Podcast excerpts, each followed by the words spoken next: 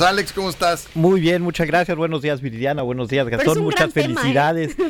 Eh, ese ya lo platicamos. Es un gran tema. Habría que platicar muchos, muchas cosas más de ese todavía. Sí, hoy íbamos a platicar, hoy vamos a platicar Sí. de las reformas a la Constitución.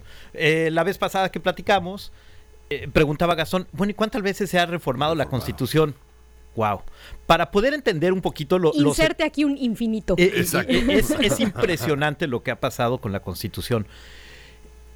Pa- pa- para poderlo entender, hay que lo dividí por eh, periodos presidenciales y pusimos el top ten. ¿Quién tiene el top ten? Pero para poderlo entender o para poderlo explicar más bien, hay que recordar que cuando se promulga la Constitución, que es vigente, la de 1917, los periodos constitucionales o los periodos presidenciales eran, de, cuatro, años Sí, claro. y hasta 1928 empiezan eh, los de seis años. Eso tiene mucho que ver para ver quién había hecho más reformas. Eh, es Lázaro Cárdenas, el primero que, que tiene los seis años, el periodo completo, el último presidente militar, y después viene el siguiente presidente que ya es... eh, Ávila Camacho fue, ¿no? no fue eh, alemán Ah, ok. que es el primero que es civil. Civil. Ok, entonces, ya con teniendo este antecedente y que la constitución, lo que preguntabas la, la- la vez pasada, ¿se puede quitar, se puede de- abrogar la constitución? No, no se puede abrogar. Una ley se puede abrogar, se puede reformar, se puede eh, adicionar y se puede derogar. La constitución no se puede derogar ni abrogar. ¿Qué quiere decir? Un artículo, cuando desaparece o deja de tener vigencia, se deroga, una ley se abroga cuando deja de tener vigencia. Ah, o sea, una, La ley com- abrogar también es desaparecer, pero una ley. eh, la ley completa, que deje de tener vigencia. ok. ok. Entonces ya, con ese Pero le hacemos, o sea, seleccionar, suprimir o se cambia. deja de tener vigencia. Sería una ley vigente. Llevó todo el, el proceso legislativo en algún momento de, de su vida, deja de tener vigencia. Si es un artículo, entonces se estará de- derogando. Si es una ley, se estará abrogando. Bueno, pues la constitución precisamente cuando nace, nace para que no puedan ni derogar ni abrogar la constitución. Y, y de esta forma el artículo 135 dice que la constitución puede ser adicionada y reformada. Ok. Ya, con esos Pero les faltó como que visión, eh, tenían una visión de corto plazo, ¿no? pues, Digo, no sabían que iba a existir la inteligencia artificial, ¿verdad? eh, eh, bueno, yo creo que eh, la constitución nace de tal forma, precisamente de toda la historia de la constitución, que nadie inventara otra vez que hiciéramos una nueva constitución y que perdiéramos derechos. Más que todo yo lo veo de que no se puede ni abrogar ni derogar el que no perdamos derechos ya adquiridos en la constitución. Fue como, vamos a poner un piso mínimo de derechos. Yo lo veo de esa forma. Podrá quien opine de otras formas, pero yo lo veo en que si ya conquistamos algún derecho, no vaya a haber algún listo que nos quite ese derecho ya conquistado. Porque la, con- la constitución es eso, la lista de nuestros derechos como ciudadanos. La lista de nuestros derechos de, y de las limitantes que tienen también las autoridades. Que eso es lo que yo siempre digo, la constitución es el documento que nos protege de las autoridades. Sí, sí, sí, sí. Vamos al top ten. ¿Quién creen que fue el top ten? ¿Quién creen que está en número ¿Desde uno de año? reformas? Yo Desde diría siempre. 1917. Carlos Salinas de Gortari. No, Ah, no, no, no. Este, um, ¿quién te la... estoy viendo, mira, estoy viendo la lista. José López Portillo. Estoy haciendo trampa. No. Carlos Salinas. Enrique Peña Nieto. ¿A poco? ¿de Ah, bueno, claro. 115 artículos constitucionales sufrieron reforma durante el mandato que él estuvo. También hay que, hay que ser muy claros. No le podemos ¿Cuántos decir artículos tiene? ¿Cuántas leyes 136, tiene? ¿Y modificó cuántas? 155. Pues O si sea, modificó todo. más de las que hay y un poquito, hasta el prólogo. Bueno, ha habido 255 decretos que modifican la Constitución.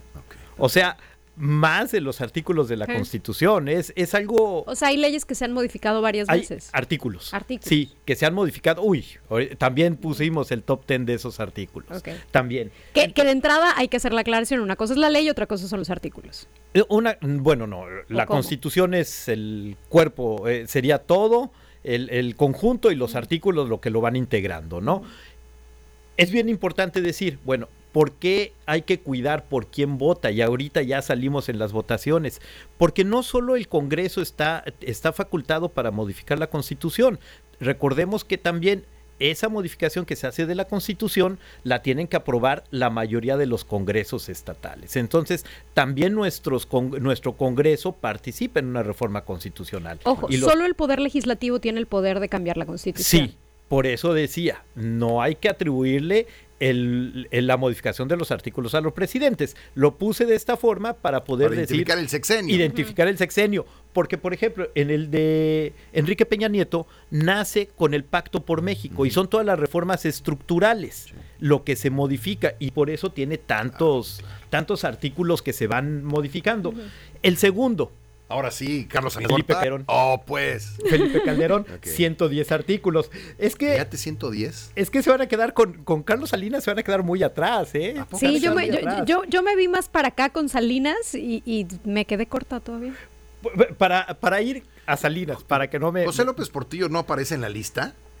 José López Portillo era la época en que sí aparece, pero aparece en el, en el lugar 8. No, bueno. sí, en el lugar 8. En el lugar, Ernesto Cedillo me suena lugar que pudo 3. Ah, reformas muy interesantes, reformas muy interesantes. Yo creo que las reformas más interesantes que se dieron fueron con Felipe Calderón, digo, en, en este, para, para tiempos contemporáneos, fue Ernesto Cedillo y Felipe Calderón. Que él cambia toda la Suprema Corte. Cambia la Suprema Corte, por ejemplo, que eso sería lo más importante. Con Felipe Calderón nace lo que son los derechos humanos y o sea, se reconocen ya en la Constitución o se establecen lo que son los derechos humanos. ¿Con quién? Con Felipe Calderón. No teníamos derechos humanos como... acordémonos que eran garantías individuales. Ah, claro. Y, y, lo que cambiamos son a derechos humanos y las garantías que tenemos para gozar de esos derechos humanos. Es muy interesante porque esto nos trae también reconocimiento de muchos tratados internacionales que ya eran obligatorios, pero bueno, ya. Y nosotros hablábamos de garantías individuales nada más y nadie dice, oye, ¿dónde están los derechos humanos? ¿no? Exactamente. ¿Quién es el que menos? Ya, para no, el no que menos. El que menos. El que menos ha podido, Andrés Manuel López Obrador. No, él está en lugar 5, 61 artículos. Vicente Fox. No, Vicente Fox eh, tuvo 31 artículos. ¿Y entonces quién es el que menos? El que menos nos tenemos que ir hasta hasta 1928 y 1930, por eso lo decía, con Emilio Portesil. Después, para abajo, así de, menos, fue el dos artículos, Adolfo Ruiz Cortines dos artículos y, y, Pascual Rubio cuatro artículos. Ahora, ¿cuál es el más reformado? ¿Y cuántas veces?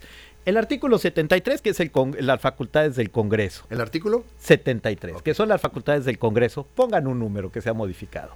200. No, bueno, no exageremos. Ah, no, lo que puede hacer el Congreso, o sea, la Cámara Las facultades. ¿Qué puede hacer? 50. 85. 85 veces se ha cambiado lo que pueden hacer. Exactamente, pero por lo general se ha adicionado.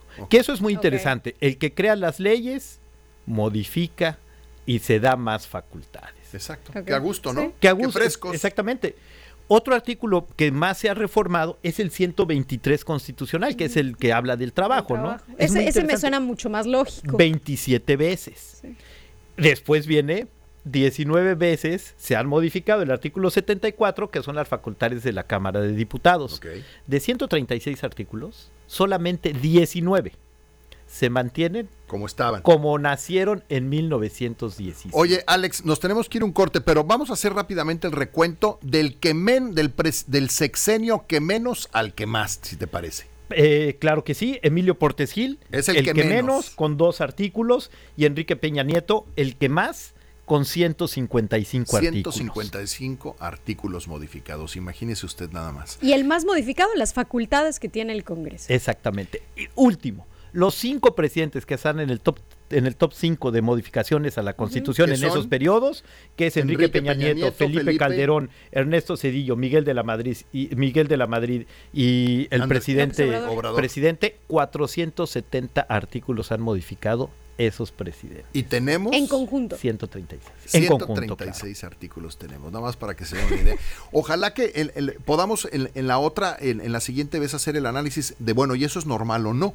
Porque yo no sé, en, Estados Unidos el amendment es así como que hay unos, hay, hay dos movimientos nada más, o sea, hay, hay, unos cuantos amendments que son estos como cambios a la Constitución. Las enmiendas, para ver si, si, somos, si estamos en, los rangos de los... No, bueno, si nos comparamos con Estados Unidos estamos perdidos totalmente en cuanto a las modificaciones. El traje no nos quedó. No nos quedó. no nos queda el traje. El día que cambies cientos, no, 400 veces tu ajuar, Ajá. O lo ajustes. Es posible, sí es posible. Ahí sí, el ejemplo fue malo. El ejemplo fue malo. El ejemplo fue malo. Oigan, 7 de la mañana con 43 minutos. Muchísimas gracias. Gracias, Alberto. Gracias, Alex. Le pueden escribir a Alejandro, alejandro.castro arroba outlook.com por cualquier cosa que requieran.